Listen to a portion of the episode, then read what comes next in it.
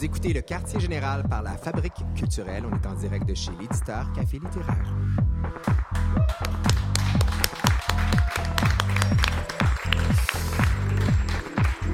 Aujourd'hui, on va gratter où ça risque de faire mal pour certains, dont moi, car on jase d'ego et de narcissisme. Est-ce que le geste de créer, c'est un geste narcissique en soi? Est-ce que c'est plutôt l'ego qui domine? C'est quoi la différence entre les deux au fait? Est-ce qu'on le sait?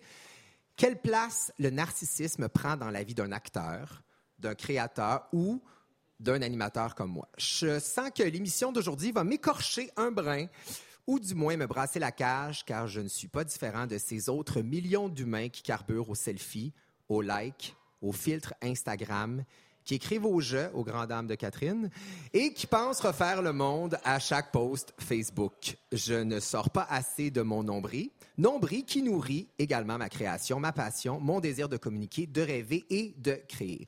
Oui, on est dans la génération Xavier Dolan ou James Franco, celle des acteurs, réalisateurs, producteurs, metteurs en scène, belles faces qui veulent exercer tous les rôles en même temps. On est aussi dans l'auteur, compositeur, interprète. On est dans l'animateur, mannequin, face de produit ou cover du séjour. On est dans le je me moi à côté. Et pour être honnête, autant que je m'en offusque, autant j'embarque dans cette parade du narcissisme. ouais, c'est ça. Je me pose la question, on se pose la question, on vous pose la question, est-ce que créer, c'est narcissique?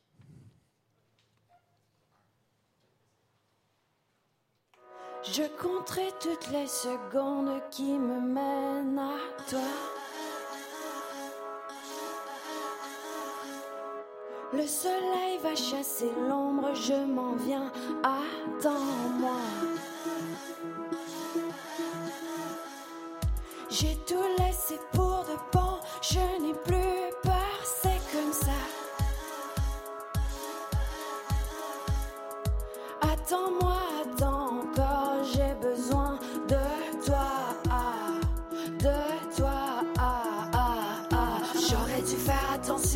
de ne pas tomber, de ne pas tomber. J'aurais appris ma leçon de ne pas douter, de jamais douter. J'aurais pu tout essayer pour te garder, te regarder. Je ferais tout décoller pour te rattraper, te rattraper.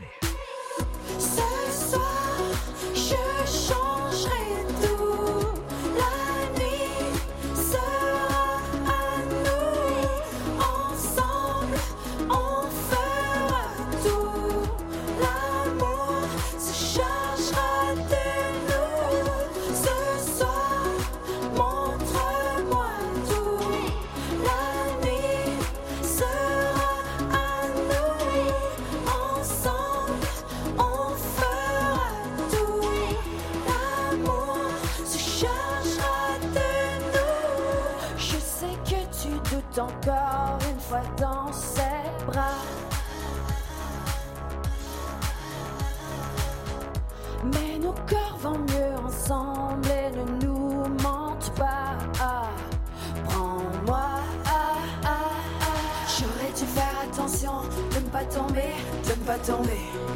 J'aurais appris ma leçon de ne pas douter, de jamais douter. J'aurais pu tout essayer pour te garder, te regarder. Je ferais tout décoller te rattraper, te rattraper.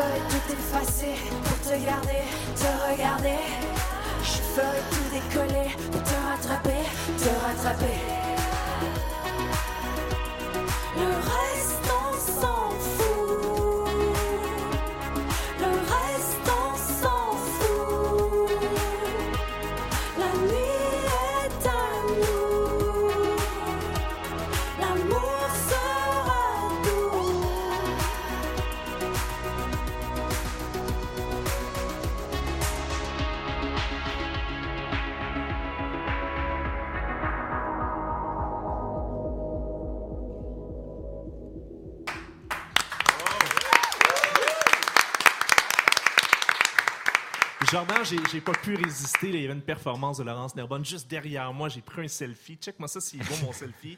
Je l'ai envoyé à mes je amis. tu maîtrises pas pas va, tout va l'art du selfie? sur. Ben non, il est super beau. Hey, il est était conscient de mon selfie. Elle m'a fait une grimace, toute le kit. Je l'ai envoyé à mes amis. Ils m'ont déjà liké. Je te mettrai un on, va, petit- on va le mettre. C'est, écoute, c'est ça le moment présent. Je te mettrai un petit filtre Instagram là-dessus, par exemple, Marc-André. peut-être. Ouais, je vais te- On verra. Peut-être que je vais être plus beau. Bon flash, t'es dans le thème. Euh, Laurence Nerbonne, salut. Salut! Autour de cette table, c'était la chanson euh, La nuit est à nous, super belle chanson.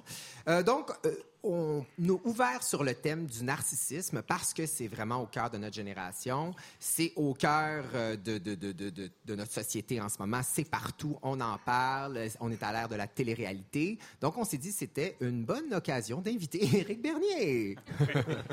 Éric Bernier, Être euh, plus narcissique au ben, c'est ça. Éric Bernier, tu nous as marqué évidemment avec Tout sur moi, l'émission Je me moi numéro un. Euh, Toi et tes deux comparses euh, qui s'écoutent pas, qui font rien que vivre leur vie. L'émission s'appelle Tout sur moi.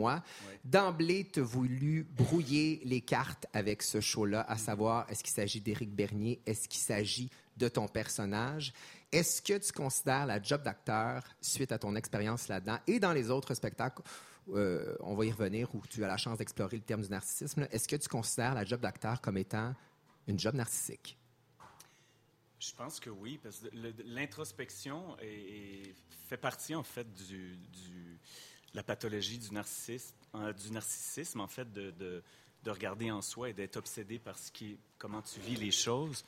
Donc, euh, mais euh, ça fait partie de la job de l'acteur, oui, d'être obsédé par, par comprendre comment on fonctionne puis tout ça. Le problème, c'est que des fois, des narcissiques pathologiques qui sont comme des psychopathes, qui sont complètement centrés sur eux, ont aucune empathie pour les autres.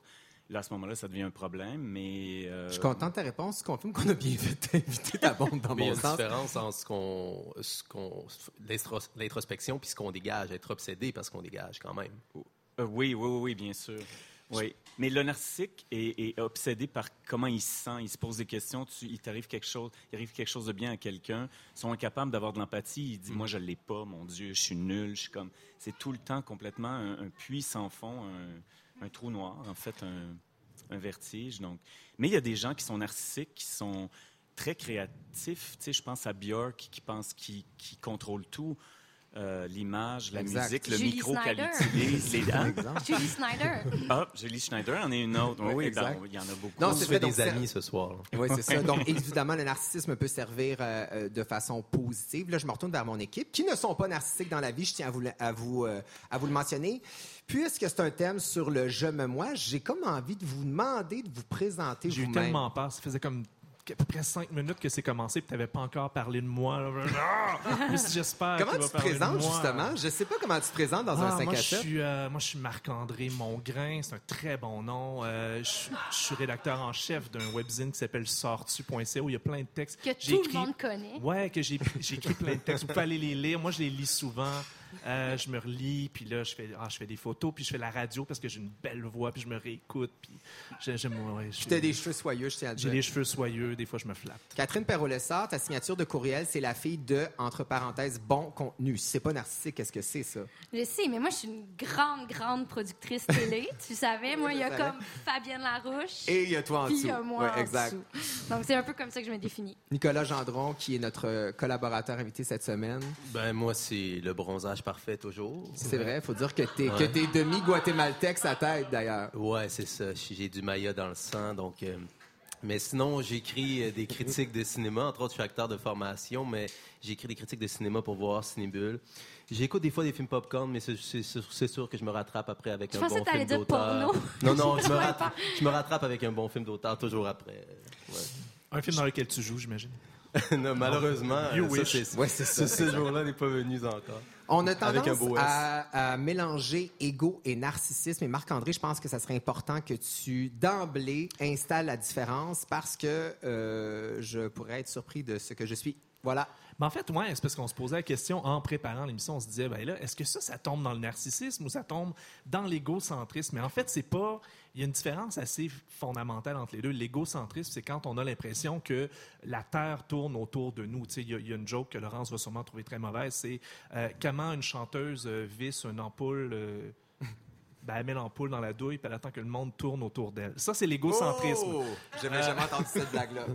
Par contre, euh, le narcissisme, c'est plutôt nous qu'on se contemple nous-mêmes. C'est la contemplation de soi. Un exemple, c'est genre, je suis allé dans un café récemment, j'ai surpris quelqu'un par-dessus son épaule en train de regarder maladivement les photos de quelqu'un sur son profil Facebook pendant vraiment longtemps. Et à peu près cinq minutes plus tard, je suis allé aux toilettes et je me suis rendu compte en le voyant de face que c'était ses propres photos. Il regardait maladivement ses propres photos sur Facebook. Jordan? C'était Jordan Dupuis, non, c'est pas vrai. Euh, et c'était pas au Café littéraire Non, chez mais on- parce qu'on n'a pas des On parle de ça ce, thème- de ce thème-là. Bon, lorsqu'on est acteur, on, on est appelé à incarner un rôle, mais lorsqu'on anime ou qu'on est chroniqueur télé, ben, on doit se mettre de l'avant, on doit se, se faire sa propre promotion. Euh, si on n'est pas moindrement populaire, on se fait pas bouquer. Euh, donc, tout dépend de, de, de, de l'intérêt qu'on s'autoporte et des fois, les lignes sont vraiment minces entre l'autopromotion et le narcissisme et on n'a pas le choix d'embarquer dans cette parade-là. Euh, Est-ce que, Eric, Ouais, non, Oui, je trouve ça intéressant parce que euh, quand tu parles d'animation, disons, je pense à P.O. Baudouin puis Marina Bastarache Oui, qui, s'auto, euh, qui ont énormément de followers, de likes, de, et ils font des tunes en autotune avec des, des tunes qui sont pas les leurs. Puis ça me fascine, ça, cette affaire, ce, ce phénomène-là. cette fond. Parce facilité-là? qu'ils sont des animateurs, mais tout à coup, ils veulent être des artistes, mais en même temps, ils font pas vraiment leur affaire, ils se mouillent pas vraiment, mais en même temps, ils ont énormément, ils reçoivent des vêtements, les gens les adorent, ils, ils attendent vraiment ce qu'ils pensent de la vie, puis euh, Donc, as-tu, as-tu un peu l'impression qu'ils sont pas là par pulsion de créer comme un artiste Pour le les fait, bonnes raisons, mais plutôt par pulsion de se représenter. Ben, moi, je pense qu'ils sont trop contents de, se mettre en avant puis de, d'exister. Et je pense qu'ils pensent qu'ils font partie de la communauté artistique parce qu'ils en parlent comme ça, tu sais. Mais c'est sûr qu'un animateur, comme tu dis, il doit absolument exister et dans c'est une façon c'est de, le- c'est de la promotion mais je dirais que la nouvelle génération est plus proche de ça que ma génération Euh, on vient vraiment d'un on attendait qu'un agent nous book à des affaires puis on, on était un peu euh, Mais ils ont les outils aujourd'hui pour le faire. Oui, ils ont exactement. la Ils ont une- technologie une- à leur service. Puis aujourd'hui, ils trouvent des jobs grâce à ça. Oui. Aujourd'hui, les producteurs Oui, oui, qui les Non, non. embauchent, ces animateurs-là, vont regarder leur profil Facebook. Ben moi c'est la même chose. Lorsque je me, lorsque je veux avoir un certain contrat, on me demande combien j'ai de followers. Euh, Est-ce que je suis sur Instagram, sur Snapchat? Ça fait partie Donc, de t'as cette pas le choix. J'ai On pas le choix. Donc je suis narcissique euh, parce que j'ai pas le choix. c'est juste ça. Euh, J'aimerais que tu m'expliques, Eric, la différence entre parce que moi j'ai de la difficulté à saisir ça entre l'ego d'acteur Mm. et l'acteur narcissique. C'est quoi pour toi la différence première? Hey boy Bonne question, hein? Ouais c'est très Non, mais parce qu'il y a une bonne part à avoir de l'ego. L'acteur doit avoir une part d'ego pour Ouais. oser aller sur la Ouais. scène et se dire soir après soir, s'imposer ça. En Mhm. fait, cette discipline-là de. Ben, on dirait que quand tu commences ton euh, métier, quand tu es acteur, quand tu es tout jeune, tu penses que tu n'as pas euh, tout ce qu'il faut ou tu mérites pas d'être sur une scène. Ou... Puis ça prend des années, des années, des années et des années. Puis euh, C'est une carapace? une carapace qu'on se construit, l'ego. ou- Ben, je pense qu'on est très insécure, les acteurs, à la base, puis ça prend des années et des années de travail pour finalement avoir assez d'expérience pour te dire, ben, je peux être là, puis parler à du monde, ou en tout cas, partager ma vision de la, de la, de la beauté ou de la... Mais c'est, je sais pas, il y a des gens qui ont ça plus jeunes. Mais moi, je pense que la nouvelle génération est plus... J'ai l'impression qu'à l'école de théâtre, souvent, ils vous cassent l'ego. Est-ce que c'est vrai? Certains profs font ça parce qu'ils sont plus, sont plus vieux, puis ils nous voient, puis ils Et font plus tu vas en baver, et plus narcissiques. et ils font, tu On vas en baver parce que moi, je n'ai bavé. Oui, c'est puis ça. Il y vas a en la bonne vieille puis- école de j'ai souffert, tu vas souffrir aussi. Exactement. Euh, Est-ce que tu te regardes pas à la répondu à ta question, finalement. Ben, vas-y. Il faut un bon ego. Non, mais vas-y, excuse-moi. Non, mais tu tu t'es bien, tu t'en es bien sorti, je trouve. Non, c'est, Mais c'est pas juste les- Est-ce que tu te regardes à la télé? J'ai beaucoup de difficultés sans joke. Je- qu'est-ce que ça C'est pas évoque pour chez être toi? vraiment politically correct, mais je le regarde juste pour voir si ce que j'ai voulu faire passe, mais c'est un peu une souffrance, un peu de... Mais, ce serait terrible que tu regardes tout sur moi. Je veux dire, là, ça devient comme une- un triple ego dans tout C'est ça. comme la vache qui rit. T'es comme, toi-même qui se représente toi-même et qui te regarde toi-même à la télé. Ça a été terrible. Oui, c'est vrai, ce serait un peu... euh, oui. C'est un peu too much. Mais moi, ce que je me demandais un peu, Mais c'est bizarre parce que pour moi, euh, Tout sur moi, c'était pas du tout une émission comme un reality show où est-ce qu'on glorifiait notre. euh, pour moi, c'est une émission sur l'humiliation. Et les gens, au début, qui connaissaient pas l'émission, ils se disaient pour qui ils se prennent, ces trois-là? On les, nobody, on les connaît pas, puis on leur télé-réalité. puis, bon, il y en a beaucoup des nobody qui ont leur télé-réalité aussi, Qu'on mais... une liste, mon chéri.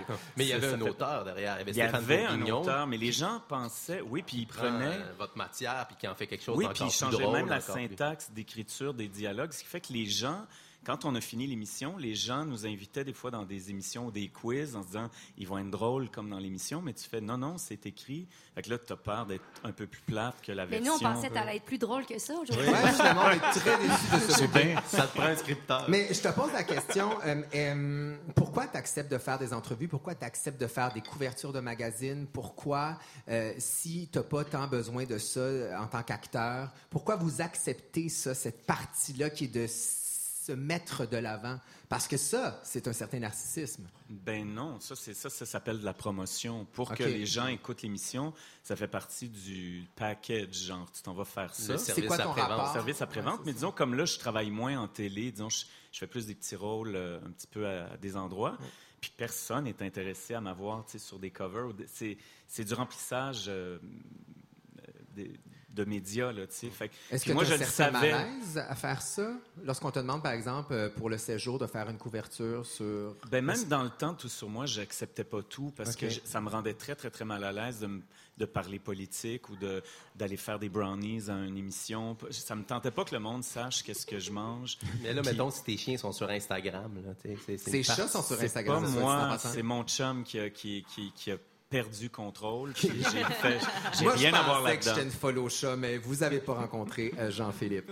Voilà. Euh, je veux te poser la question aussi. Euh, tu as travaillé, tu as eu la chance de travailler sur plusieurs projets qui abordaient le narcissisme. hein. Un Oui. projet extraordinaire avec Angela Conrad. L'an dernier, Le Royaume des animaux, où tu jouais justement un acteur avec un ego démesuré. Tout sur moi est un autre de ces projets-là. Mm-hmm. Est-ce que ça t'a amené à, pou- à te, te engendrer une réflexion sur ton métier et sur ta place euh, face au métier d'acteur? le- Est-ce que tu as réfléchi à tout ça?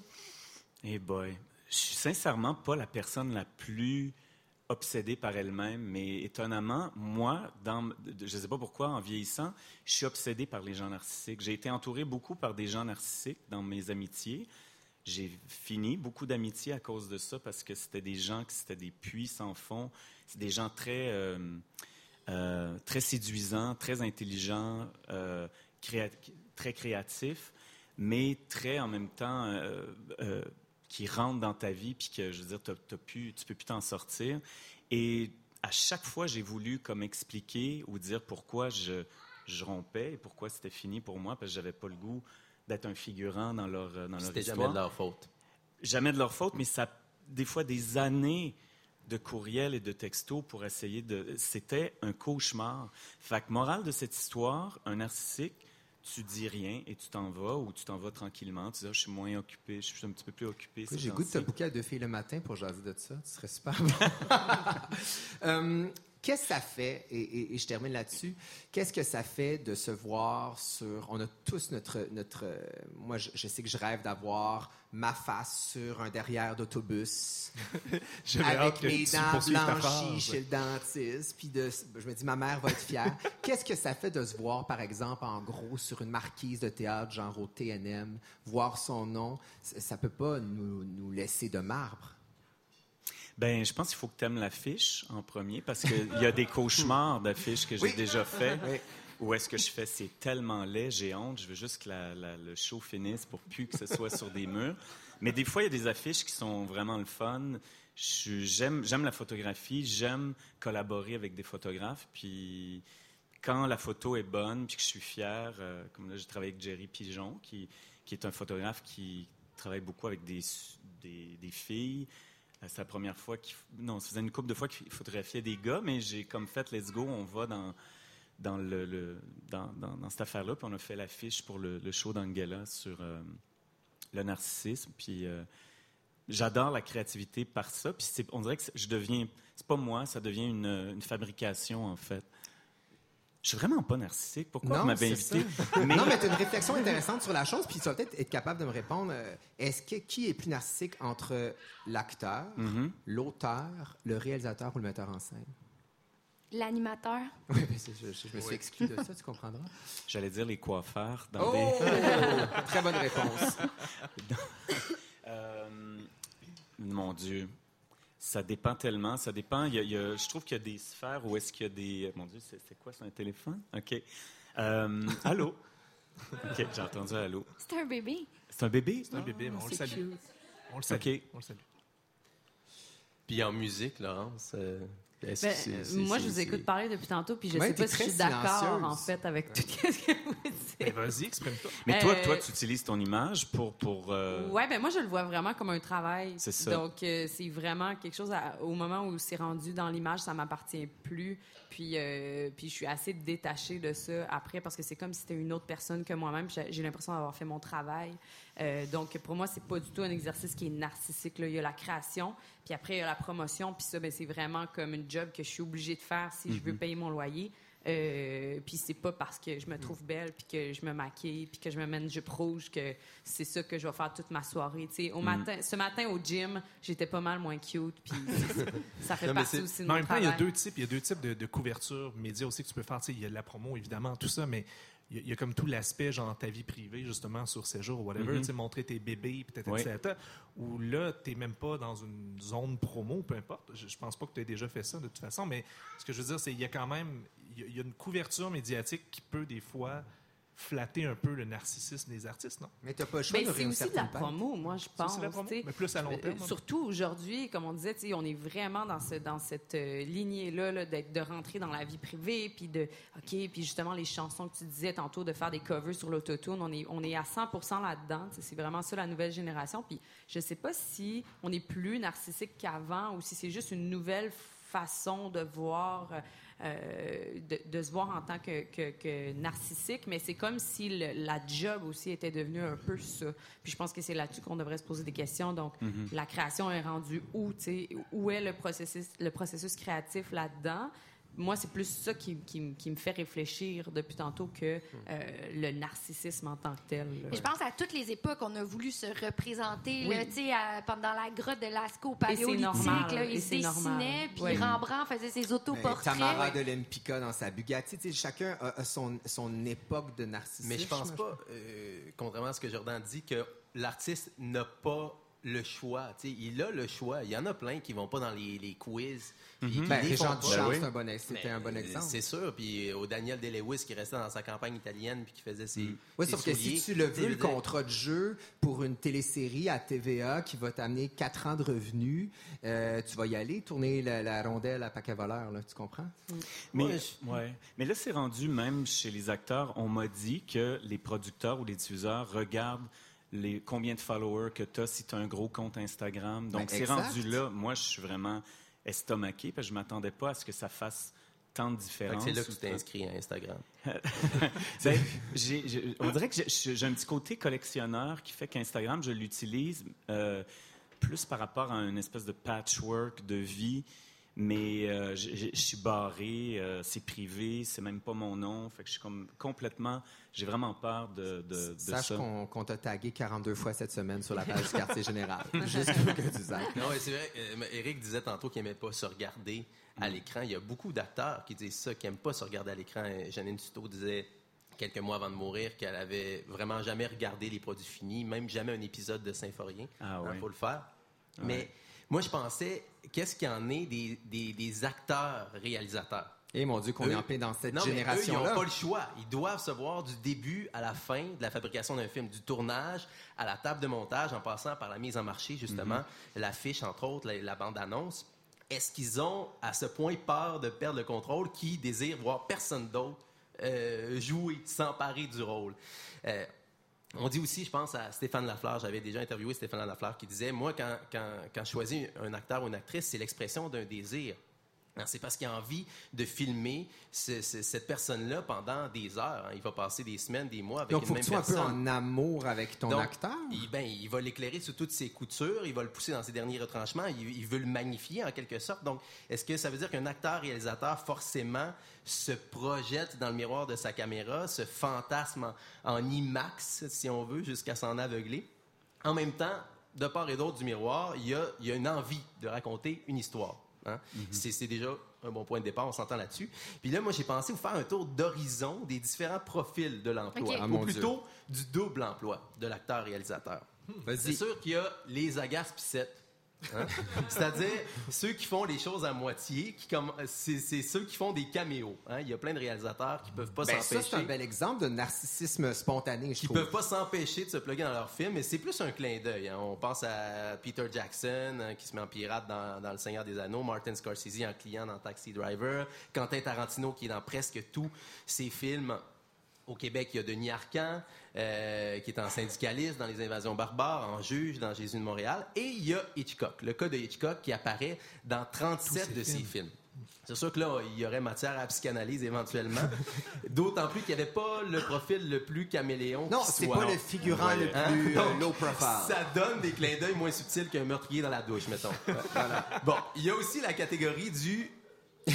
Je reste. J'arrive, J'imagine une scène de genre haut à TVA avec Alfred Hitchcock qui part. Je me dis, quand, quand est-ce que tu le bookes, C'est ça, à Alfred côté de Hitchcock? Marie Tifo, ça Oui, c'est ça, exact.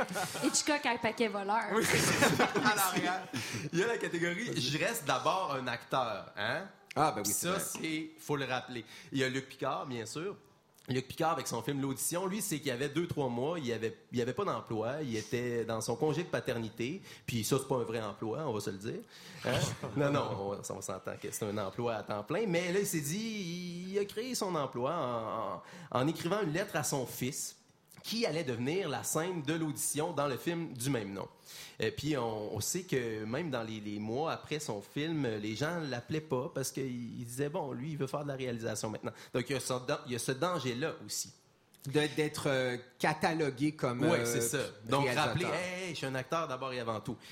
Là-dedans, c'est sûr qu'il y a Xavier Dolan, hein, de par sa personnalité flamboyante d'homme orchestre. Lui, il touche à tout, au jeu, au costume, au montage, à la musique, à la coiffure. Euh, disons que c'est tout juste s'il fait pas la cantine hein, sur ses plateaux de tournage. Mais c'est sûr qu'il prête évidemment flanc aux critiques de narcissisme. Tu en as fait mention dans, ta, dans ton éditorial. Et ce, même s'il avoue que lui, d'abord et avant tout, il a juste envie de jouer. On, on se souvient qu'en 2013, il y a le critique David Rooney du Hollywood Reporter. Ah oui, on s'en souvient, Nicolas. Oui, oui, 2013. non, non, mais, non, non, mais quand je vais vous rappeler l'anecdote, vous allez vous en rappeler. Qui avait plus ou moins aimé Thomas Laferme de Xavier Dolan parce qu'il le comparait à un exercice égomaniaque. Il disait, entre autres, comment prendre un film au sérieux s'il devient une adulation perpétuelle de son réalisateur-acteur et où la note principale du scénario serait de cumuler le plus possible de très gros plans de sa personne. Mais c'est quand même ça. Mais, est-ce Non, mais c'est Dolan dans les champs, Dolan au volant, Dolan en sous mais ça serait pas Dolan si c'était pas son narcissisme à l'écran aussi. Donc c'est comme. Oui. C'est un, c'est un piège. Dolan, lui, avait rétorqué sur Twitter avec euh, ce- ce- son, son grand On s'en tact, souvient. cette célèbre phrase traduite librement « Embrasse donc mon cul narcissique ». Ah, bon ben. Mais quand même, en entrevue, il s'était C'est défendu. très. Il s'était défendu plus longuement. Il dit J'ai très peu d'estime pour les critiques qui manquent d'éthique et qui s'attaquent aux individus.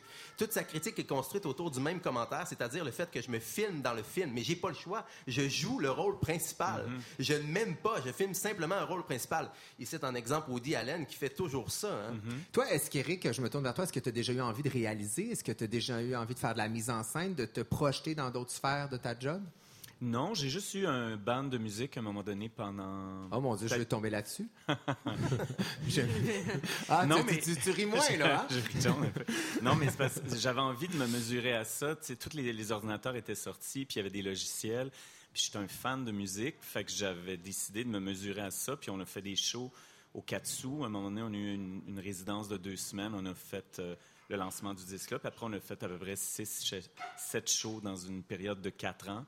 Fait que, puis après ça, je me suis mis à travailler comme un fou. Fait que j'arrivais pas à tout faire. Puis euh, j'étais vraiment fier de faire ça. parce que c'était un autre aspect, une autre façon de communiquer où tu es beaucoup dans le moment présent. Tu sais, la musique, on dirait que c'est vraiment... euh, En plus, les musiciens, ils travaillent vite. Les autres font deux répètes, sont prêts. Fait que toi, il faut juste que tu... Ils ont du métier. Ouais. euh, ouais. Fait que j'avais l'impression que c'était comme un état de... de- Dans le fond, t'étais dans Daft Punk. Dans ma C'est ça, c'est toi, Daft Punk. C'est toi, Daft Ah, Punk. c'est moi, Daft Punk. Ben oui, Laurence qui va faire bientôt ses propres back vocals, hein, pour être sûr. Ben, c'est- déjà déjà, le cas, ça. Ouais. Mais dans les acteurs réalisateurs, il y a aussi la catégorie Donnez-moi un Oscar, s'il vous plaît.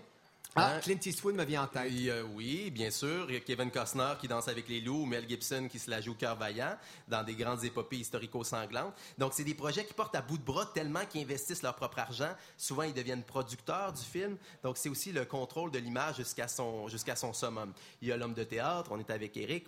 Il y a Orson Welles, Kenneth Branagh, qui, qui, qui s'empare de héros shakespeariens, souvent pour s'attaquer à des grands, des grands rôles. Hein. Ils- c'est des rôles qui, parfois, ils ont joué à la scène. Ils en font des films. Au Québec, il y a euh, bien sûr euh, Robert Lepage, hein, le oui, cas de Robert oui. Lepage. Mais Robert Lepage, lui, il a touché à Shakespeare à la scène, jamais à l'écran. Mais il est reconnu pour jouer ses pièces, hein, c'est des solos euh, souvent. Mais le génie Il de joue Robert dans toutes Lepage. ses pièces. Vous êtes, es-tu d'accord que le génie de Robert Lepage repose justement sur le fait qu'il est imbriqué dans chaque parcelle de son spectacle? Oui, mais il s'est pas imbriqué dans son cinéma. Euh, toi, t'as joué dans théâtre, nous, je c'est crois, ça, là. Mais euh, le confessionnal, le polygraphe, il est pas là-dedans. Mais il y a La face cachée de la lune, où il joue deux frères, donc il y a un double rôle. hein. Ça, c'est peu commun euh, au cinéma. C'est un défi auquel on croit facilement au théâtre, mais au cinéma, c'est plus difficile. Et euh, tenez, euh, pour dit, il incarne deux frères que tout sépare, et l'un d'eux échoue d'ailleurs à soutenir sa thèse de doctorat sur, attention, l'importance du narcissisme dans l'odyssée des programmes spatiaux soviétiques et américains. Quand même. Penses-tu qu'il y avait deux cachets UDA pour jouer deux rôles? Non, il était producteur lui-même. Au Québec, il y a aussi le patenteux, c'est Robert Morin, c'est Robin Aubert, qui se mettent dans leur propre film, non pas partout, loin de là. Robin Aubert est seulement dans Tuk Tuk, et euh, Robert Morin dans deux, trois films, Le Petit Papa Noël et, euh, euh, pardon, euh, Journal d'un coopérant, et non pas parce qu'ils veulent se mettre de l'avant-plan, mais souvent parce qu'ils n'ont pas une scène. Hein, Donc ici, La, on la veut- fin justifie les moyens. la fin justifie les moyens. Puis là, le journal d'un coopérant, il s'en va tourner ça en Afrique. Il dit, je vais pas traîner un acteur en plus, puis me mettre dans le coin avec les Africains, puis faire comme mon gros, euh, mon gros show de boucan. Non, non. Euh, Il y a le bouffon et le clown névrosé, qui est sans doute la catégorie la plus connue. Je termine là-dessus. Il y a Woody Allen, Charlie Chaplin, Roberto Benigni qui réussit à nous faire rire quand même dans un camp de concentration. c'est Hein, euh, c'est- c'est souvent le, le summum. Et il y avait Nanni Moretti, qui est le Woody Allen italien, qui disait Mes films partent toujours de moi, de mes tics, de mes obsessions, de ce qui mérite. Et si je joue le rôle principal, c'est pas que je crois nécessairement être le meilleur comédien, mais seulement celui capable d'offrir l'interprétation la plus juste de Ben cela. là, c'est- se contredit dans sa propre citation. Là. Ben non. En fait, il dit Moi, c'est mes tics, c'est mes névroses à moi. Qui d'autre de mieux placé que moi pour les faire? Il dit C'est pas moi le meilleur acteur sur la planète. Mais bon, il y aurait bien d'autres catégories. Ben, c'est intéressant, Entre autres, Paul Arcan dans le documentaire, mais ça, c'est c'est la catégorie J'ai une opinion. mais il y aurait toute une émission à faire là-dessus. C'est c'est- c'est Non, mais techniquement, là, moi, je veux comprendre comment tu peux te filmer puis réaliser ton film. Tu joues ta scène, puis après, tu vas voir derrière la caméra. Oui, il y a ça, mais la clé, c'est de bien s'entourer. Des fois, il y a des coachs de jeu. Il faut faire confiance à son monteur, à son directeur photo. Ça devient un ballet à plusieurs, puis il faut avoir confiance en soi, c'est sûr, c'est sûr. Mais après ça, c'est pas juste du narcissisme, on l'a vu. Il y a plusieurs cas de figure euh, dans, ce double emploi. C'est drôle parce que toi, tu parles des acteurs, réalisateurs, tout ça. Moi, j'avais le goût de vous parler des auteurs aujourd'hui. Ben oui, là, t'es rédactrice en chef. En fait, t'as été De rédactrice rien. en... De, ben là, de rien présentement. Mais t'as, été rédactrice en chef d'Urbania, Ricardo euh, aussi. Donc, tu recevais une foule de textes de journalistes et, Et de recettes. Ben, en fait, moi, je dois dire là, que j'ai un peu bâti ma carrière sur les textes écrits au jeu. À une autre époque, comme jeune journaliste, c'était comme euh, Catherine euh, va à la ferme, Catherine euh, va chez les Catherine va chez les plot à poc. Euh, à l'époque où je travaillais chez Urbania. Euh, mais dans le temps, c'était vraiment l'exception plutôt que la règle. Même à une autre époque, euh, ah, j'avais donné une entrevue parce qu'il y avait un journaliste qui était tellement frappé que j'écrive au jeu, qui me demandait comment, pourquoi tu fais ça? Fait que là, au- aujourd'hui, ce que je remarque, c'est que c'est plus l'exception, c'est rendu la règle. Tout le monde écrit au jeu, même les journalistes. On a pensé aux blogueurs, aux gens dans les magazines. Ben, pour- les YouTubers, c'est, pas écrit, mais on est dans cette veine-là aussi. T'as raison. Ben oui. Oui, mais les- ça, c'est plus des journalistes, là. Je m'excuse, Hey, mais... hey, non, Non, non, mais je veux les dire- youtubeurs, non. Non, mais c'est pas du journalisme que de, de, de, de, de faire, de, de- de tenir un blog, là. Non? Mais, mais toi, Mais ça non. t'irrite, ça?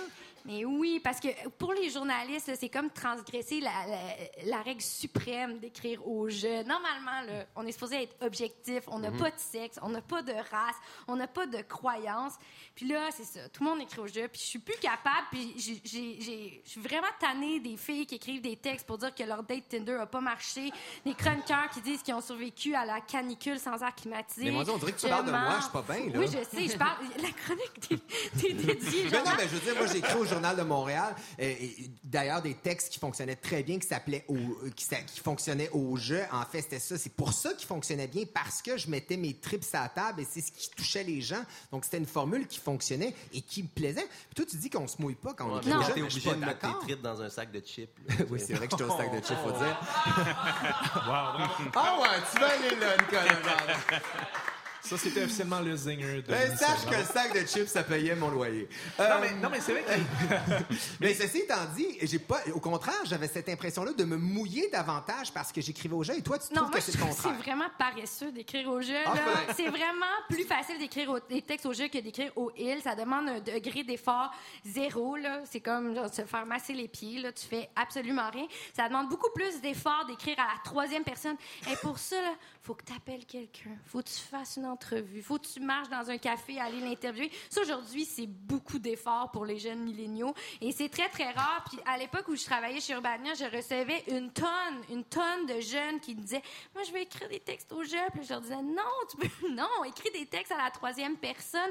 Ils ne voulaient tout simplement pas. Il Ou- marchait dans tes pas, ou- Catherine. ben non, mais quand il le faisait, il le faisait mal. Parce que le, il était incapable d'écrire au jeu parce qu'il y a une bonne façon d'écrire au jeu. Le jeu est pas là pour te mettre en valeur. Le jeu est là pour raconter une histoire, puis te euh, mettre en valeur le sujet. Puis un bon texte au jeu, là, il est même pas supposé avoir beaucoup de jeu dans ton texte.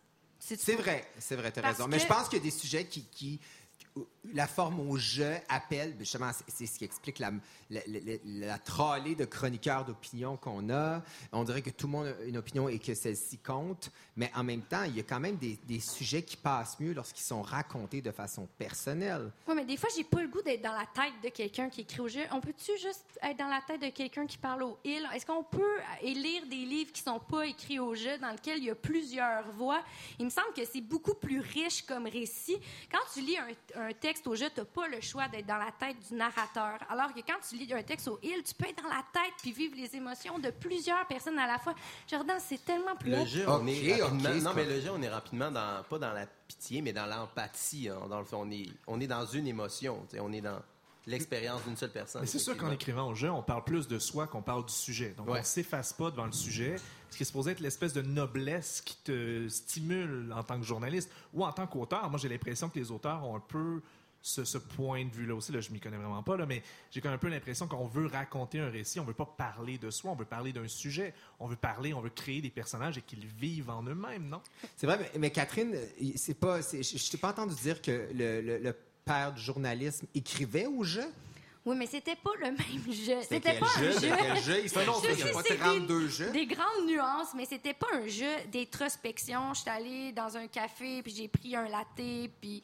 Puis je Non, mais c'est beaucoup ça. On parle des textes de ton sac de chips, là, justement. là. Oui, qu'est-ce qu'il y a, mon ça, sac de ça chips? ouvre souvent sur ce genre de... J'étais dans mon Oui, appartement. mais en même temps, ces gens-là qui lisent ce type de texte-là, c'est ce qu'ils souhaitent avoir une, une, une brèche d'intimité avec l'auteur. Je pense. Dit Mais en fait, moi, on- Une brèche d'intimité. Non, mais la, en fait, la question, je pense, c'est que ben, moi, j'ai vu un graphique qui a passé sur Instagram. J'ai trouvé ça assez. C'est très euh, technologique, j'aime ça. il y avait un cercle chromatique, un, un bleu et un rouge, puis il y avait dans le rouge, c'était narcissism, narcissisme, et le bleu, c'était self-doubt, donc doute de soi-même. Et quand tu le ramenais, au centre, il y avait art, en fait, de l'art. Donc, pour pouvoir, pour, pour faire de l'art, il faut être narcissique ou avoir beaucoup de doutes sur soi-même et ça crée de l'art. Mais peut-être qu'écrit- quand tu écris au jeu, puis tu mets toutes tes tripes, est-ce que tu, pr- tu prends un risque quand même? Est-ce que tu as des doutes quand tu écris au Ben, jeu? assurément, parce que la pierre, que je peux pas la, la pierre que je vais recevoir, je peux pas la mettre sur le dos d'un personnage, je peux pas la mettre sur le dos euh, du contenu. Oui, je mais- peux pas. Je reçois le pot, la, la- la roche, puis la gravelle qui suit, tu sais. Est-ce que le journaliste doit nécessairement vouloir faire de l'art? Non, mais je serais conscient que lorsque j'écris un texte au jet de titre personnel, je me considère pas journaliste, je me considère davantage comme, euh, comme auteur, mettons. Mais moi, j'avais une petite question. On a deux artistes avec nous autour de la table. On a Éric Bernier, on a Laurence Nerbonne. Quand on parle de vous dans les médias, est-ce que vous préférez que ce soit des textes au jeu ou vous préférez que ce soit des textes à la troisième personne? Silence. Euh, non, mais j'essaie de me souvenir, en fait, de textes euh, de journalistes qui parlent de moi. Une critique d'un spectacle, par exemple. Tu sais, genre, je suis allé Ben, voir c'est- les, Nerbonne les dans mon char. critiques de spectacle n'existent presque plus, là, ou de toute façon, les gens les lisent plus vraiment. Donc, ça, c'est- c'est c'est- c'est moins là. Euh, après ça, l'appréciation de l'album, c'est au jeu. Mais, tu sais, j'ai pas l'impression que je peux faire grand-chose à partir de là si la personne a, a- a dit ce qu'elle pense de. T'as-tu fait une critique sur mon album? Non, mais nous autres, aussi, on t'a- en on t'a tagué sur Facebook, toi aussi, ma chérie. Mais, euh, tu sais, euh, comme, tu sais, à, la limite, justement, c'est au jeu, donc ça m'appartient pas. Euh, je, je, je verrais mal une critique au il, là, ou elle, euh, elle a, elle a fait, Mais- euh, ou un- un- une critique descriptive d'un spectacle. comme, Ben, en euh, fait, généralement, moi, c'est ce que je dis euh, dans, dans mes, dans mes fonctions, parce que bon, j'ai des, des collaborateurs qui font des critiques de spectacles et d'albums, et je leur dis de, de jamais écrire au jeu, mais plutôt d'affirmer quelque chose. Et ce faisant, Se mouiller. on se- c'est ça, c'est que tu te mouilles, c'est que tu Donne-moi peux pas, ça- tu peux pas te défendre mais- en disant ce n'est que mon opinion. Tu dois affirmer quelque chose. Mais donc ça, tu moi, dois je trouve ça penser pire. En- surtout en musique, parce que souvent, les gens qui écrivent, en- en- les, les- les gens qui se prononcent sur des albums en musique ne connaissent pas grand-chose à la musique, disent des choses effroyables des fois sur, sur la musique. Ils n'ont pas de théorie, euh, ils prennent des libertés aussi sur, sur certains sujets. Donc, moi, j'ai super de la misère avec ça quand on établit des faits vraiment, vraiment clairs, à moins vraiment que c'est quelqu'un qui a, qui a fait ses recherches, euh, qui s'est intéressé à mon album, puis qui est venu comprendre. Donc, je pense que je vais préférer la, la Tu préfères Mais- le jeu, en ce cas? je pense que. oui. Préfères tu vois, j'ai Laurence Nerbonne dans mon team, chapeau. Team- Ah, mais moi, j'avais une question pour Catherine. Oui. J'ai- euh, que- comment t'écrivais au jeu dans Ricardo, mettons? J'écrivais ma recette. euh, Je prends une carotte, pincée. je les coupe en julienne. Euh, non, mais... mes petites carottes. Non, mais c'est parce qu'à un moment donné, moi, ça devient connais. un réflexe. On n'est plus capable, même dans Ricardo, des fois, Mais tu disais, j'écrivais au moi, jeu. je Ricardo, comme? On écrivait au on, parce que j'ai pas dit, mais le on, c'est la plus belle personne Ouais. au monde. Il faut écrire au on. Tous mes textes devraient être écrits au on. Mais euh, pour vrai, je trouve ça triste parce que je trouve qu'on est en train de bâtir une génération de journalistes qui ne sont plus capables d'écrire au il, qui ne sont plus capables de s'intéresser aux autres De s'effacer, de s'effacer derrière leur sujet, de sortir de leur bureau de sac de chips. Puis moi, je pense Bon, que ben, c'est y aller. dangereux Va me chercher une bière. l'avenir du journalisme. Ouais, tout à fait. Tu voulais Bon, t'écorcher, Jordan? et voilà. Ben, je, voilà, c'est mon, c'est mon, en anglais, un beau roast ce soir. voilà. On va détendre l'atmosphère un petit peu, on, on se rentre un petit peu dedans en parlant du jeu. Je vais vous parler de quelque chose d'un peu plus léger. Passons à Céline, si on peut parler de Céline. Ça allège toujours l'atmosphère. Eh, moi, le je- summum du léger. Le summum du léger et le summum peut-être de l'ego, ça se pourrait, peut-être, peut-être pas. Et parce que je me suis demandé un peu, je me suis demandé s'il y a une chanson qui incarne bien le narcissisme et ou l'égocentrisme. Là, évidemment, j'aurais pu faire comme 10 minutes sur la carrière de Kanye West, ça aurait été trop Ben facile. c'est ça, je- Mais j'avais une chanson en tête depuis quelques jours et c'est vraiment un hasard. Et ça m'a fait réfléchir sur un aspect du milieu de la musique. Euh, c'est la chanson des mots qui sonnent. Vous rappelez-vous des mots qui sonnent? Donnez-moi des mots qui, des mots qui résonnent. qui- ben oui, ouais, tout à fait, qui était paru en 1991. Hey, je sais j'ai- pas pourquoi. J'avais ça dans la tête et là, c'était la première fois en comme 25 ans que je réécoutais cette chanson-là et je les écoutais avec, euh, avec mes oreilles d'adulte et je me suis rendu compte que c'est une chanson très bizarre. Et pour... euh, ça m'a comme frappé. Il y en a beaucoup des comme Euh, ça. et oui, on, on se rend compte Ouais, des ouais. années après que c'était vraiment étrange. Je vais, Ah ouais. euh, J'ai demandé à Laurence Nerbonne si elle pouvait nous lire de sa voix la plus poétique, si possible, euh, les trois premiers paragraphes, vous allez voir, de la chanson des mots qui sonnent. Vous allez avoir l'air dans la tête. euh, tout- tout ça, c'est parce qu'on n'a pas les droits pour, euh, pour euh, la faire jouer, évidemment. Parce que. Mais bon, euh, Laurence va nous la. va nous la- OK. Euh, yes. On. Come on, baby. Fais-moi une chanson. Réponds au moins au téléphone. Je sais bien que ton occupation préférée, c'est d'avoir du fun. c'est terrible. Mais moi, j'ai besoin de ma chanson. Toutes mes lignes de téléphone sonnent. Je suis bookée à la télévision. Dans toutes les shows de promotion. Qu'est-ce que je vais faire si j'ai pas ma chanson? De quoi je vais avoir l'air? Allô? Je leur ai promis un numéro un. Je suis en studio demain matin. Mais ça n'a pas Mais de sens. voyons Bravo, t'es très bonne. Belle chanson, hein, mais. Mais c'est du Plamondon, ça, non? Tu plais mon. Mais ça n'a pas de sens lorsqu'elle, est- lorsqu'on on, on le- on l'entend de Une cette chanson façon. comme ça aujourd'hui ne passerait plus jamais Non, à la Est-ce radio. que pas du tout, tu chanterais jamais ça, euh, toi? ben, en fait, c'est juste que c'est écrit vraiment comme une histoire, tu sais, puis c'est très descriptif. Puis ce genre de, de tu sais, aujourd'hui, on est plus dans les papa, la la la, puis tu sais, ça, ça passerait jamais. Non, non, mais c'est passerait vraiment. Ça nous dit rien. Non, non, mais c'est juste de, tu sais, comme ça. Moi aussi, je l'ai lu, ce texte-là, récemment, parce que des fois, j'écoute un peu de musique francophone pour m'inspirer, parce que je peux pas juste écouter de, de- nos radios québécoises qui font juste jouer des choses anglophones. Donc, euh, je dois écouter des choses francophones. Euh, et puis, euh, j'écoutais justement des, des, des, des vieilles chansons de Plamondon, puis j'étais comme, mon Dieu, on a. Est-ce qu'on a dévolué, tu sais, parce que il y a, y plus grande histoire à la radio, là. C'est très euh, trois phrases, là. Mais j'en profitais juste pour le glisser ici. Mais c'est très bien raconté, la chanson des mots qui sonnent. Moi, je, je l'ai trouvée très divertissante. tu sais. Ouais, drôle. Mais c'est quand je me suis. Bon, évidemment, c'est un peu. euh, on s'entend, là, tout ça est un peu second degré. Je pense que c'est humoristique, cette chanson-là, évidemment. Mais c'est quand même une chanson étrange. Cette, cette histoire-là qu'on nous raconte, c'est euh, celle, en fait, d'une interprète qui est un peu dépendante de son auteur, de son, de son parolier, pour lui écrire un hit pour pouvoir aller à la télévision, puis avoir du succès, puis tout ça. Ben, c'est Plamondon de- qui, qui se place dans la position de la personne qui va y faire un hit. Exactement. Dans le fond. Mais est-ce qu'on sait c'est si Céline a exprimé ça à Plamondon pour l'écrire? Ben, ça laisse sous-entendre. Ça se peut. Ça laisse sous-entendre que ça se pourrait très bien. On va voir qu'elle a appelé la plus On saura jamais le fond de Mais non, l'histoire. mais souvent, les, les- les paroliers demandent, euh, ils vont prendre un café, puis il fait, ces temps-ci, qu'est-ce que tu vis, non? Comme Ginette Renault qui voudrait sauter en parachute. Ouais, puis mais manger des croissants de soleil pour déjeuner. Fait que tu penses vraiment que Gabrielle des Trois-Maisons, elle s'est assise et a demandé Attention, le feu, c'est chaud, c'est dangereux? Mais non, mais là, ça, on n'appelle pas ça un parolier. Je pense pas que ça fonctionne comme ça. Ça en fait, ça fonctionne fonctionne pas comme ça. exactement comme ça. Je sais pas, je pose la Non, question. non, non, mais je pense que les paroliers écrivent, puis après, ils se disent cette chanson-là euh, serait une, bonne chanson pour telle personne. Pas, non? pas toujours. Pas Pas, nécessairement. toujours. J'ose espérer que non, parce que sinon, euh, Plamondon a vraiment. a vraiment envoyé une chanson à Céline qui est euh, limite insultante un peu, parce qu'on on la sent en panique. Hein? Je vous rappelle ce que, ce que Laurence est en train de nous lire. Qu'est-ce que je vais faire si j'ai pas ma chanson? De quoi je vais avoir l'air si j'ai pas ma chanson? On la sent complètement en panique de ne pas avoir son hit que son parolier est supposé lui écrire, mais qu'il est trop occupé à son occupation préférée, qui est d'avoir du fun. C'est quand même bizarre. On se posait tantôt la question, est-ce que l'acte de création est forcément narcissique? Ben, en chanson, on a comme le cas de figure qui est supposé être tout sauf narcissique, c'est-à-dire le parolier qui s'efface. sais. Le parolier qui écrit des chansons pour des interprètes et qui, pendant que l'interprète récolte toute la gloire, lui, il reçoit un chèque par la poste, puis personne ne sait c'est qui. De 3 Tu sais, et si vous 22. posez la question à n'importe qui euh, qui connaît plus ou moins la musique, qui a écrit My Heart Will Go On, la plupart des gens vont vous dire c'est Céline Dion, mais en réalité, c'est euh, la- musique vient de James Horner et les paroles de Will Jennings. On connaît mais zéro ces gens-là, alors qu'ils ont écrit probablement le plus gros hit de Céline. Donc, il y a quelque chose d'un petit peu étrange là-dedans, d'ailleurs. C'est peut-être, je dirais que c'est une chanson assez ironique, parce que, bon, pour Céline, c'est ironique parce qu'elle chante elle-même son propre désespoir d'attendre une chanson de hit.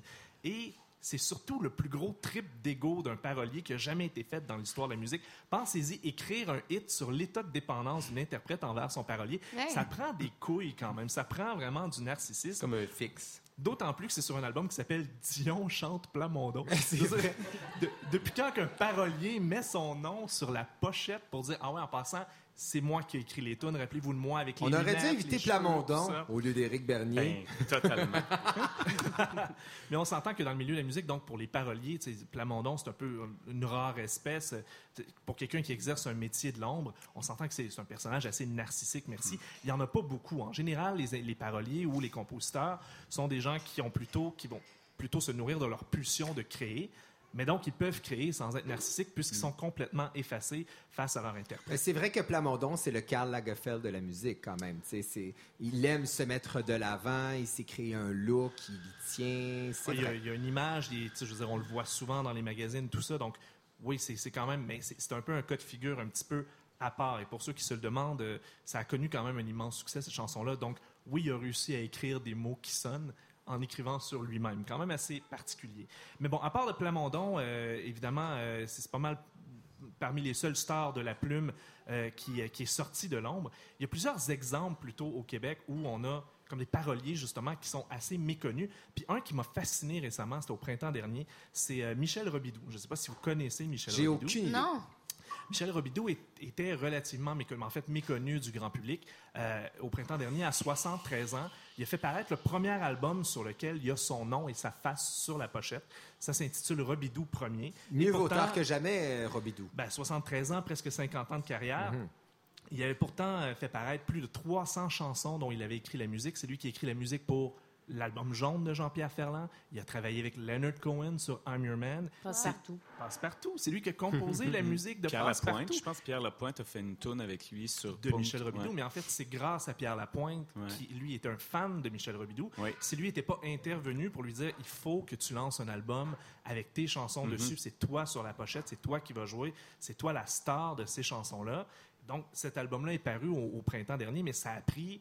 Ça a pris quand même une vedette comme Pierre Lapointe pour sortir cet homme-là de l'ombre. Et Donc, on est malheureusement, vraiment dans- ça n'a pas dû avoir un grand écho. ben parce que visiblement, euh, j'en parle ici, puis à peu près personne ne sait de quoi je parle. Donc, ça n'a pas super gros marché parce qu'on est encore une fois pas dans un artiste qui est dans l'ego, dans la représentation. Mais il a dû être invité à Médium Large.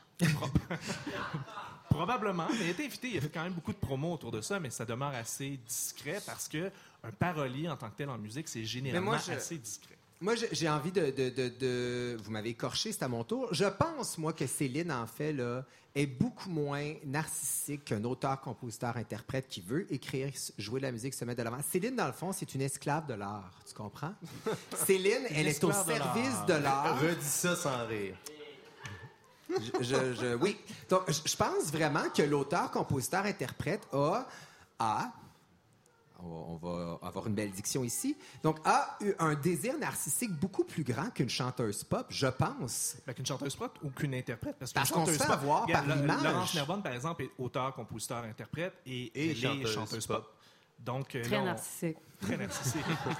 Mais là, on peut pas calculer le narcissisme par le, le- le nombre de trucs qu'on fait. Là. Ça marche pas comme ça. Moi, je pense qu'il y a des gens narcissiques font la même chose que d'autres. Tu sais, il y a des chanteuses narcissiques, puis il y a des chanteuses vraiment pas narcissiques. J'en connais. Je pourrais vous dire qui. Mais est-ce que Mais c'est- je vais pas faire ça. on veut des noms. Mais, Il y a mais des exemples de pas narcissiques, c'est plus intéressant déjà.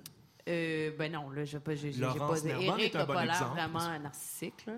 Non, mais je pense vraiment Je que l'auteur, compositeur, interprète, son Euh, désir de se mettre de l'avant dans toutes les sphères euh, euh, est très narcissique. Puis souvent, on se fait avoir par l'image Mm. de la chanteuse qui, qui, qui, dans le fond, sert une chanson. Puis il y a un packaging qui vient avec, avec l'interprète. Mais le groupe, mettons, versus la carrière solo, est-ce que ça, c'est narcissique pour toi, Laurence? De, par- C'est le même. Pour moi, c'est la même job. Parce que tu étais dans l'hôtel Morphée avant. Ouais, pour moi, c'est la- pour moi, c'est le même travail. J'ai- c'est vraiment de, comme ça je me sais. C'est un travail que je me lève le matin puis que je fais tous les jours, Ouais. qui est super pas facile. Euh, je pense que si j'étais plus narcissique, je ferais des choses plus faciles. C'est-à-dire, j'écrirais des, des merdes, là, des chansons pas bonnes que je sais qui vont bien marcher, puis je me forcerais pas, je prendrais mon public pour des épais. Tu sais, je pense que non, je pense que, que quand on travaille puis on aime l'art, on, le- on le fait pour les bonnes raisons. Puis je pense que c'est pas tant centré sur nous que ça. Moi, dans mes textes, je m'inspire de plein de monde, de mes amis, d'histoires que j'ai que- qui m'ont été racontées. T'es pas Euh, au service de toi-même. non, mais j'ai pas le choix d'utiliser moi comme médium parce que c'est ça que j'ai sous la main, c'est ça mon outil de travail. Donc, euh, évidemment que, que, que je dois me servir de moi-même. Euh, euh, sinon, je deviendrais juste un- un- comme euh, Michel Robidoux à écrire des, des, des textes, puis ça serait un autre job. As-tu l'impression qu'en musique pop, c'est plus facile de réussir si on est un peu narcissique? Est-ce que ça te faciliterait la vie d'être plus Il y, a, il narcissique? y a des stars de la musique rock, puis il y a des stars de la Ouais. musique métal qui sont Qui probablement des gens. Mais on a Tu sais, la, la musique pop, de toute façon, est- tu sais, le mouvement pop est fini. là. C'est rendu tellement large, la pop, que, que même le métal est rendu pop. Tu sais, Aujourd'hui, la, la pop n'est plus vraiment un genre. là. C'est- C'est c'est vraiment plus comme la popularité de la musique, je pense. Euh, mais tu sais, comme juste dans, à la disque, moi puis deux frères, on était dans pop. Là. Fait que c'est ah, vraiment... euh, on est loin, là. Ouais, mais eux sont deux frères, sont moins narcissiques. Daniel Thomas vrai, puis c'est Benoît vrai, ils divisent la- le narcissisme en deux. Est-ce Mais- mais- est-ce que, juste Non, savoir, vas-y. plus confortable pour toi d'être à l'intérieur d'un groupe ou là maintenant en solo? Est-ce que ça te donne un vertige complètement différent? C'est plus épeurant, c'est-à-dire que je doute constamment, constamment, parce que j'ai pas des gens autour de moi pour valider toujours mes décisions, donc je me lance vraiment dans le vide. Je sais pas si c'est bon ce que je fais, euh, mais j'ai quand même une équipe, j'ai des amis, tout ça, je suis super bien entourée. Donc, euh, je pense que c'est plus épeurant, mais je me sens plus près des gens parce que j'ai moins l'impression d'être la fille du band et de- d'avoir un rôle. Donc là, c'est vraiment moi. Puis je me présente. C'est la y a- fille et son band. il n'y a pas de filtre. Fait que c'est comme c'est moi, puis je me sens plus proche, puis j'ai l'impression que je peux plus raconter Donc ça te histoires. libère, au contraire, c'est très C'est ça, ça me libère, mais c'est plus, c'est plus vertigineux. C'est c'est comme quand même épeurant. Puis là, j'écris mon deuxième album, puis j'étais comme vraiment insécure, puis tout ça. Donc, euh, c'est des processus qui sont peut-être plus, qui deviennent plus personnels. Ouais. Euh, Est-ce que tu as cette impression-là, j'ai cette impression-là, que la pop se, se fonde, et là, tu parlé, tu dit, bon, et la pop, c'est terminé, mais si on prend la pop américaine en général, ou même la pop euh, sud-coréenne, euh, c'est vraiment une usine à égocentrisme, et je pense que c'est fondé essentiellement là-dessus. Qu'est-ce que tu penses de ça? Euh, si je pense que la pop est égocentrique, La Est-ce que- pop sud-coréenne. Mais est-ce que tu penses, est-ce que tu penses que la, la- en fait, le- la musique pop, c'est une usine à égocentrisme parce que ça prend deux frames écarts avant que, que la personne doive euh, devenir une figure publique, doit faire des vidéoclips, doivent se divertir. Tu veux dire, est-ce que la musique pop, est-ce que l'industrie de la musique pop encourage Ben eh oui, il devient une usine à- d'égocentrique parce que tu dois te mettre cute, tu dois avoir des beaux kits, tu dois être sur Instagram, Ben, je pense, tu dois faire je, tout ça. Là. ben, je reviens avec mon exemple du métal, là, mais je pense pas que les filles de métal ils se mettent pas cute pour aller au show de métal. là. Je pense juste que c'est un autre genre de cute. Puis je pense que c'est la, tu sais, je pense pas que c'est un, je pense que c'est la musique. Tu sais, je pense pas que c'est la pop. Je pense que tous les genres Ouais. ont cette forme-là de, de, de- de- d'importance de l'image puis de l'importance de soi-même parce que quand on écoute la musique, ce qu'on veut, c'est, simple, c'est s'identifier puis vivre une émotion, tu sais, à, la personne qui nous chante une chanson. Donc euh, finalement, il faut que cette personne-là éveille en nous le, rêve ou l'envie ou le désir ou le... le- il faut, faut que la personne sur le stage nous fasse rêver. Tu sais, Diane Dufresne avait dit ça. Elle dit, moi, je monte je travaille pour, pour les madames qui sont dans... Qui, qui me regardent. C'est-à-dire que moi, je monte pour faire les conneries qu'elles ne peuvent pas faire dans leur Exact. quotidien. Donc, tu sais, moi, je le vois comme ça. Euh, après, probablement qu'il y a plein de gens qui sont vraiment narcissiques puis qui, tu sais, c'est leur Instagram, c'est leur vie. Là. Ça existe, j'ai aucun doute là-dessus. Mais je pense quand même que euh, dans tous les genres musicaux, euh, l'image est pour moi comme une façon de communiquer quelque chose. La façon que tu t'habilles, euh, comment tu parles, comment tu prends position. Ben, tu sais, je veux dire, moi. Euh, s'il y a une petite fille de 12 ans qui aime ça, du Laurence Nerbonne, ou qu'il y a, y y y un homme de, je sais pas, 40 ans qui aime ça, ben c'est peut-être parce que lui, ça lui parle. Puis euh, moi, ça s'arrête comme un peu là, tu sais, dans, dans, dans, dans ma Ça ferait-tu capoter de savoir qu'il y a des, des gens qui tripent toi parce que t'es juste cute, tu sais? Non, je serais juste comme flattée. Laurence Nerbonne, vas-y, on t'écoute. C'est Tinder Love que tu joues pour nous.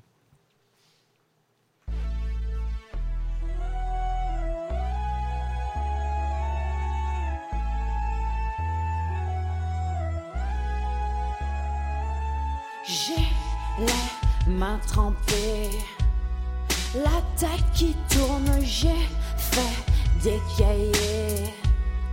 De ton visage, je casserai l'écran, les pixels dans les yeux, ça fait longtemps qu'on veut jouer